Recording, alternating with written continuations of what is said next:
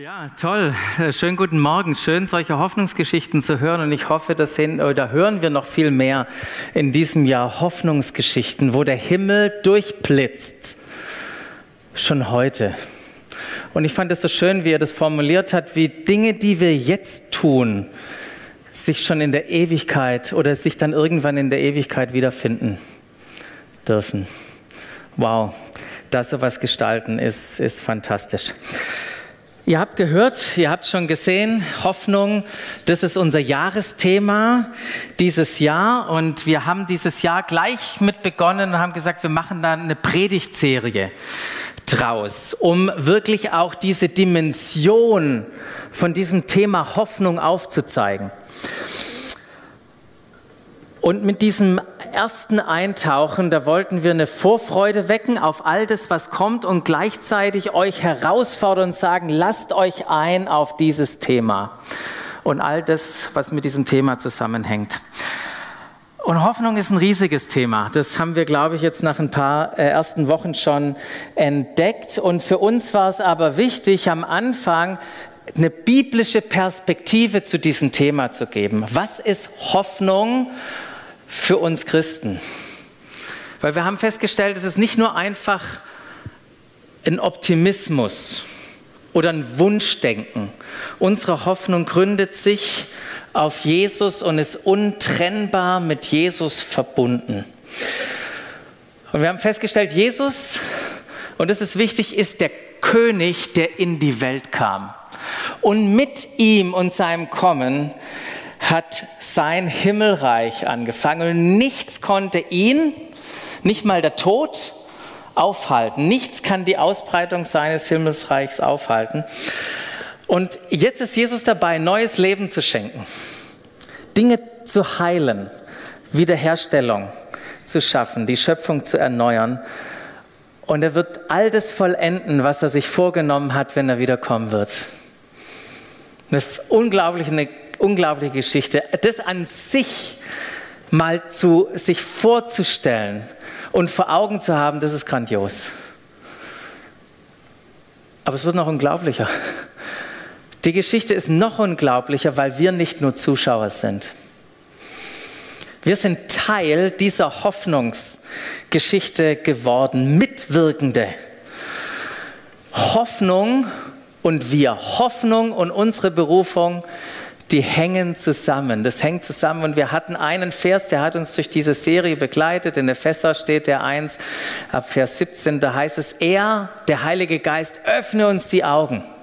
Öffne uns die Augen des Herzens, damit wir erkennen, für was für eine Hoffnung, äh, was für eine Hoffnung euch Gott gegeben hat, als er euch berief. Wörtlich heißt es, was die Hoffnung eurer Berufung ist. Und wir hatten das auf unserer Jahresmotto-Karte, die ihr gerade eingeblendet gesehen habt. Da stand unten, wie im Himmel, so auf Erden. Das ist nicht nur ein nettes Sprüchle für diese Karte, das ist auch, auch nicht nur ein Gebet, was wir, was wir sprechen, ähm, sondern wir als Hoffnungsträger, deshalb heute mein Outfit, wir als Hoffnungsträger, wir sind Mitwirkende, Mitwirkende in dieser Geschichte. Ich habe gehofft, die geben mir noch mehr, irgendwie eine Cappy und einen Regenschirm. Äh, Corporate Identity ist halt jetzt der Pulli. Aber schon mal gut, oder? Muss ich mir nicht heute Morgen überlegen, welches Hemd ziehe ich an? Ich ziehe den Hoodie an. genau, also Hoffnungsträger sind wir. Und ich möchte ein paar Gedanken heute mitgeben, was es bedeutet, ein Hoffnungsträger zu sein. Und ich weiß nicht, wenn du Hoffnungsträger hörst, entstehen ja ein paar Bilder. Entstehen Bilder in euren Köpfen. Und ich, bei mir ist, das ist halt so meine schwäbische Tendenz oder vielleicht die Basti-Tendenz, ich denke dann sehr schnell an irgendwas tun. Und ja, wir können viel, viele Dinge tun, um Hoffnung zu bringen. Aber bevor wir irgendetwas tun und ich euch irgendwie einlade, irgendwas zu tun, möchte ich mit euch über zuallererst über das Sein nachdenken. Beim Hoffnungsträger sein, da geht es um erstmal darum, anwesend. gegenwärtig, präsent zu sein. Präsent zu sein, seht ihr das ähm, in unserer Familie, in unserer Arbeit und an den vielen unterschiedlichen Stellen, wo Gott uns hingestellt hat in unserer Gesellschaft, da präsent zu sein. Präsent sein. Vermutlich habt ihr das schon mal erlebt, ihr wart in einem Raum und dann hat eine Person den Raum betreten und ihr, ihr konntet fühlen, dass sich die Atmosphäre verändert hat. Ja. Oder ihr, wart in einem, ihr hattet ein Gespräch und plötzlich war eine Person Teil dieses Gespräches und das Gespräch hat sich verändert. Das kann zum Positiven sein. Plötzlich ist es freier, friedlicher, liebevoller. Es kann aber auch zum Negativen sein. Plötzlich ist es schwer, verkrampft, mutlos, hoffnungslos.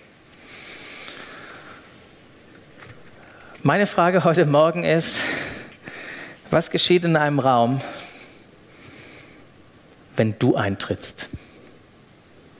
Was geschieht in diesem Raum, wenn du eintrittst? Was passiert mit dem Gespräch, wenn du anwesend bist? Wie wird es laufen? Mein Wunsch für mich ist, Hoffnung zu bringen. Das ist mein Wunsch. Ich weiß nicht, was dein Wunsch ist. Mein Wunsch ist, Hoffnung zu bringen. Der Himmel soll gegenwärtig werden in meiner Familie, dort, wo ich arbeite, überall, wo ich mich bewege in der Gesellschaft. Und darin möchte ich weiter wachsen in diesem Jahr. Und äh, gut, dass wir Vorbilder haben, die wir anschauen können, die wir betrachten können. Und ich möchte euch hineinnehmen in eine Person, die, die für mich so ein Vorbild ist, weil ich ganz viel von ihr lese in der Bibel. Das war der Paulus. Und ich möchte euch in einen, in einen, in einen das ist meine Herausforderung, jetzt in einen ziemlich theologischen Abschnitt hineinnehmen. Und ich hoffe, ich mache dir, mach dir Lust einzutauchen in diesen theologischen Abschnitt, weil es elf Verse sind, ist jetzt unmöglich, äh, den richtig anzuschauen. Aber ich, ich möchte dich einladen, den anzuschauen. Aber beim Anschauen möchte ich kurz zwei Dinge herausarbeiten, die für uns ein Schlüssel, eine Grundlage sein können, wenn wir präsent sein möchten als Hoffnungsträger. Und der Text in Römer 8, ähm, in Römer 8 ab dem Vers 18, der beginnt folgendermaßen. Da heißt es im Übrigen meine ich, also Paulus schreibt hier, dass die Leiden der jetzigen Zeit, nicht, nicht ins Gewicht fallen, wenn wir an die Herrlichkeit denken, die Gott bald sichtbar machen und an der er uns teilhaben lassen wird. Was Paulus äh, oder Paulus schreibt es in der Zeit, als Christen noch nicht irgendwie eine anerkannte Glaubensgemeinschaft waren. Der hat erlebt, was Jesus an, äh, angekündigt hatte, nämlich die Welt wird euch hassen weil ihr euch zu mir bekennt. Das hat er erlebt. Das ist die Situation. Das sind die Leiden, die er durchgemacht hat. Und dann sagt er, wenn ich aber in die Zukunft blicke und das sehe, was, was da auf uns zukommt, dieses Licht, dann, dann ist das, was ich leide, hey, das steht in überhaupt keinem Verhältnis. Das ist eine komplett andere Kategorie. Das wäre wie ein Stein und ein Diamant zu vergleichen. Versteht ihr, was ich meine? Total andere Kategorie. Nicht vergleichbar. Und wenn man sowas liest, hast du dich schon mal gefragt, wie kommt Paulus denn da drauf? Woher weiß der das? Die Jugendlichen würden jetzt sagen, ja, das habe ich gefühlt. Das fühle ich. Hat es Paulus gefühlt? Hat er das nur gemeint? So steht es ja da. Im Übrigen meine ich, und ich finde es ganz interessant, mal dieses Wort anzugucken, äh, weil im Luther der übersetzt ist, denn ich bin überzeugt, sagt Luther. In der Elberfelder heißt es, denn ich urteile. Ich habe mir mal die Mühe gemacht, im griechischen äh, Wörterbuch nachzuschauen. Da heißt dieses Verb nämlich logizomai. Logizomai. Ähm, und äh, das könnte auch übersetzt oder wird in der Regel übersetzt mit rechnen, zurechnen, denken, dafürhalten. Und es ist so ein richtig schönes Verb für Buchhalter, Steuerberater, Wirtschaftsprüfer, alle, die da in dem, in dem äh, mit Milieu, mit Metier, Metier unterwegs sind. Ähm, und das ist ja so, äh, ein Buchhalter oder stell dir mal vor, du zählst am Ende die Kasse. Am Ende des Tages zählst du die Kasse dann rechnest du das durch und kommst zu einem Urteil, wie viel am Ende in der Kasse ist. Durch das Anschauen, Rechnen, Urteilen veränderst du nicht die Realität, was in der Kasse ist. Was du aber tust, ist, dir wird bewusst, was in der Kasse ist. Ah, das ist die Wirklichkeit. Ich bin überzeugt davon, ich habe es gezählt. Und, und, und, und, äh, und, und, das ist, was wir hier meinen. Also Logizomai könnte man daher auch so verstehen, man denkt etwas durch, wie die Kasse zählen. Man betrachtet alles, schaut etwas genau an, bis man zu einer Überzeugung kommt. Und es ist hilfreich, Dinge durchzudenken. Es ist auch hilfreich manchmal, dass andere für einen Dinge durchdenken und einem dabei helfen. Aber wenn nur andere für dich denken und Dinge durchdenken, dann macht es dich nicht besonders reif. Mir geht es um den Computer. Ich hatte, als ich das erste Mal einen Computer gekauft hatte, hatte ich einfach einen Freund, der kannte sich aus. Und ich habe immer Freunde, die sich auskennen. Das heißt, ich habe eigentlich keine Ahnung. Ich brauche immer Hilfe. Ich habe es nicht durchgedacht. Und äh, die Bibel lädt uns ein, äh, dass wir die Dinge durchdenken, gemeinsam mit dem Heiligen Geist, mit dem Wort Gottes Dinge durchdenken, um zu einer Überzeugung zu kommen. Und wenn wir die Realität wahrnehmen, Überzeugung haben, dann können wir in der richtigen Art und Weise gestalten. Und ich finde es so spannend, wenn wir Paulus jetzt anschauen. Was hat Paulus permanent durchdacht? Was hat er immer wieder angeschaut? Und das ist das Erlösungswerk von Jesus. Und was bedeutet das eigentlich alles, wenn Jesus am Kreuz sagte, als er da hing ganz am Ende, es ist vollbracht? Das muss man mal durchdenken. Was bedeutet das? Und Paulus ist zu Überzeugungen, zu einer Meinung, zu einem Urteil gekommen. Ähm, und es nicht und, und es auch über sich selber. Zwei Kapitel vorher im gleichen Brief steht nämlich, da heißt es, geht von der Tatsache aus. Kommt zu der Meinung, kommt zu der Überzeugung, kommt zu dem Urteil, dass ihr für die Sünde tot seid, aber in Jesus Christus für Gott lebt. Muss man ein bisschen durchdenken mit der Hilfe des Heiligen Geistes, mit dem Wort. Aber das ist die neue Realität, in der wir leben. Sehen wir das? Und es ist sehr wichtig, dass wir zu dieser Überzeugung kommen. Ich fand es letzte Woche so schön. Wir sind Menschen der Auferstehung. Wissen wir das?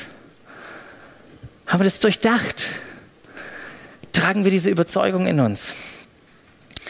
So im zurück zum Abschnitt äh, im Kapitel 8, da geht es ja gar nicht um uns, sondern um, um die Realität in der Schöpfung. Und, und Paulus, der schreibt da im, im nächsten äh, Vers, sagt er, die gesamte Schöpfung, das ist das, was er sieht, was er betrachtet. Die gesamte Schöpfung wartet sehnsüchtig darauf, dass die Kinder Gottes in ihrer ganzen Herrlichkeit sichtbar werden. Darauf wartet die Schöpfung. Und wieso wartet sie sehnsüchtig? Im nächsten Vers heißt es, denn die Schöpfung ist der Vergänglichkeit unterworfen, allerdings ohne etwas dafür zu können. Sie musste sich dem Willen dessen beugen, der ihr dieses Schicksal auferlegt hat. Gott hat Vergänglichkeit zugelassen, weil am Anfang die Menschen rebellierten. Und seitdem gibt es Sommer und Winter und Wachstum und Verfall, Geburt und Tod, Fressen und Gefressen werden, Erdbeben, Naturkatastrophen. Und jetzt heißt es warten, so heißt es in diesem Vers. Warten auf was? Und ihr habt es hier im Vers vorher schon gesehen, die ganze Schöpfung wartet sehnsüchtig darauf, dass die Kinder Gottes in ihrer ganzen Herrlichkeit sichtbar werden. Das bist übrigens du und ich. Schöpfung wartet auf uns. Die Schöpfung wartet auf uns. Wir sollen präsent werden. Ist es ein hoffnungsloses Warten? Wartet die vergeblich, die Schöpfung? Äh, nein. Jetzt heißt es zwar warten, aber im nächsten Vers heißt es, aber damit verbunden ist eine Hoffnung. Und was ist die Hoffnung? Auch sie, die Schöpfung, wird von der Last der Vergänglichkeit befreit werden und an der Freiheit teilhaben. Sie wird an der Freiheit teilhaben, die den Kindern Gottes in der künftigen Herrlichkeit geschenkt wird. Das, was Paulus hier sagt, ich weiß, theologischer Text, ähm, kann ich jetzt nicht alles entfalten, aber er sagt, hey, die Schöpfung die ist in einer hoffnungsvollen Situation. Die selbst die Schöpfung kann Hoffnung haben. Aufgrund dessen, was Jesus getan hat, wird vollkommene Erlösung, vollkommene Erneuerung passieren. Und zwar, nicht, und zwar für die ganze Schöpfung. Nicht nur für einen Teil. Es gilt für alles für die gesamte Schöpfung, so heißt es an anderen Stellen auch von Paulus. Und ich finde es so richtig cool, dass, dass, dass Paulus hier diese Perspektive öffnet, was mit der gesamten Schöpfung, mit allem passieren, weil das deine und meine Familie mit einschließt, weil es deinen Arbeitsplatz und meinen Arbeitsplatz mit einschließt und deine ganzen Umfelder und Vereine und wo du überall drin bist. Alles ist eingeschlossen in dem, was Gott tun möchte. Und ich finde es so genial dass Gott nicht einfach gesagt hat, mit der bestehenden Schöpfung irgendwie, die schmeiße ich weg, ich fange wieder bei Null an, sondern dass er das Bestehende nimmt und etwas Neues macht, aus dem Vorhandenen etwas Neues hervorbringt. Und das war eine Überzeugung, die Paulus hatte. Und wir sind eingeladen, indem wir auch solche Stellen zu uns reden lassen, Dinge betrachten, was Jesus getan hat am Kreuz, um zu der gleichen Überzeugung zu kommen. Weil diese Überzeugung, die soll uns helfen, präsent zu sein als Hoffnungsträger. Und wie kann das ganz praktisch aussehen? Ganz praktisch mit der Frage in deiner Familie, in da, an deinem Arbeitsplatz, dort, wo du hingestellt bist von Gott, rechnest du damit, dass ich bin da, so wie wir das gerade gehört haben, dass Gott da ist und dass er sein Reich dort verwirklicht? Das ist eine entscheidende Frage. Oder denkst du, oh, das wird schon sowieso alles gut? Nee, sorry Leute, es wird nicht einfach nur alles gut. Aber es geht auch nicht sowieso alles in Bach runter. Auch gut. Sondern Raum zu geben für Jesus und für das, was er tun will. Und ich weiß manchmal, wenn wir überlegen auch, wie würde es denn aussehen, wenn der Himmel in meine Familie kommt? Oder der Himmel zu meiner Arbeit? Das ist für manche ja eine richtig schwierige Vorstellung. Oder in meine Nachbarschaft, in meinen Verein, wie sieht es aus? Das sind richtig schwierige Fragen, herausfordernde Fragen, weil wir nie gelernt haben, darüber zu reden. Es ist mehr als dass Menschen zum Glauben kommen. Natürlich machen, ist es auch äh, eine Motivation, dass wir wünschen, dass Menschen Jesus kennenlernen. Aber wir machen doch nicht Seniorenbekleidung, damit am Ende wir ein Übergabegebet mit jemandem sprechen können. Da ist so viel Schönes, was wir hervorbringen können. An Liebe und Hoffnung, dass wir irgendwann wiederfinden werden in der Ewigkeit. Und da dürfen wir Jesus einladen und fragen, hey, was ist das? Was können wir da konkret tun? Haben wir diese Überzeugung, Jesus möchte was tun in meiner Familie, an meinem Arbeitsplatz, dort, wo er mich hingestellt hat? Weil wenn wir die Überzeugung haben, dann, dann reden wir anders. Dann sind wir anders gegenwärtig dann handeln wir anders, weil wir verstanden haben, wir sind Hoffnungsträger. Wir sind Hoffnungsträger. Präsent zu sein. Präsent zu sein, aber immer auch noch in einer Welt, wo wir wissen, hey, es wird die Welt, die Orte, das, die ist noch in Geburtswehen. Die gesamte Schöpfung, die ist jetzt noch in dem Zustand, wo sie seufzt, wo sie in Geburtswehen liegt. Das ist die Realität um uns herum. Und wir bekommen das gelegentlich hautnah mit. Doch davon lassen wir uns nicht aus der Bahn werfen. Das haben wir vorher auch in dem Lied gesungen. I will build my life. Mein Leben ist gegründet auf dieser Überzeugung. Und wenn da geschüttelt und gerüttelt wird durch irgendwelche Situationen, die ich erlebe, wo ich in einem, in einem Kontext bin, wo eine Schöpfung noch seufzt, dann haut mich das nicht um, weil ich was sehe. Ich sehe etwas. Ich sehe, wie es sein wird. Klarer Blick auf, auf Jesus, den König, und auf all das, was er tun wird. Und was macht Paulus so sicher? Und ähm, ihm macht einfach sicher im nächsten Vers, redet er über den Geist Gottes, den wir bekommen haben. Von Gott als eine Anzahlung, als eine Garantie für was, was wir noch in der Zukunft bekommen werden. Und der Vers, ich gehe jetzt nicht näher darauf ein, der spricht auch noch davon, dass wir einen neuen Körper bekommen haben. Also alles, was jetzt zwickt und äh, was manchmal wehtut.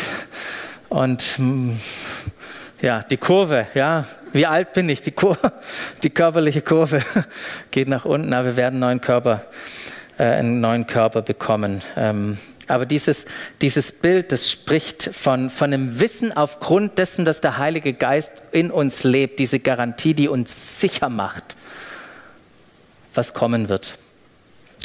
Ähm, und unsere Rettung, heißt es dann, schließt diese Hoffnung mit ein.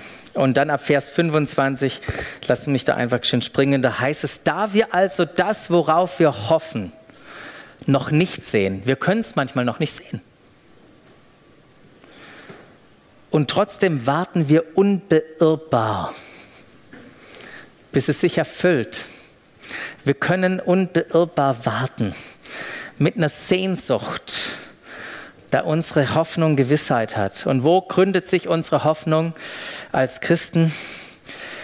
Gott hat vor 2000 Jahren an Ostern bewiesen, dass nichts unmöglich ist. Das hat er bewiesen. Nichts ist unmöglich möglich. Und wir haben Neues erlebt. Du und ich, wir sind Menschen der Auferstehung. Wir haben neues äh, ein neues Leben erlebt. Deshalb guckt die Schöpfung zu uns, weil sie genau das auch erleben wird. Neues, vollständige Wiederherstellung. Und der Heilige Geist garantiert es uns. Ob und wie wir als Hoffnungsträger präsent sind, hängt davon ab, zu welcher Überzeugung du und ich gekommen sind. Das ist der Schlüssel, um präsent zu sein. Sehen wir, was Gott sieht. Und kennen, kennen wir wirklich das Herz des Vaters für seine Schöpfung, was er tun will? Kennen wir das? Inklusive meiner Familie, inklusive meinem Arbeitsplatz, meiner Nachbarschaft, kennen wir sein Herz. Und treten wir hinein in diese Räume mit Erwartung und Gewissheit, dass Jesus alles neu macht. Haben wir diese Überzeugung? Und gut, dass uns der Heilige Geist hilft, zu dieser Überzeugung zu kommen. Kriegt ihr eine Hausaufgabe. Lest bitte mal den Text, weil es gibt noch eine zweite Sache, die echt, die, die total genial ist wie Gott uns befähigt, Hoffnungsträger zu sein. Und das steht im, äh, im Vers 26 und 27. Da geht es darum, dass der Heilige Geist uns hilft zu beten. Und zwar manchmal auch an den Punkten, wenn wir nicht mehr beten können. Manchmal fehlen uns die Worte. Habt ihr das schon mal erlebt? Ihr erlebt eine Situation und du spürst so eine Last so eine Herausforderung, die zum Himmel schreit. Und du weißt nicht mal, wie du beten kannst. Und dann ist es genial, dass der Heilige Geist uns befähigt, indem er für uns betet. Manchmal ist das einfach nur Flehen und Seufzen. Aber in diesem Flehen und Seufzen verbinden wir uns mit der Schöpfung.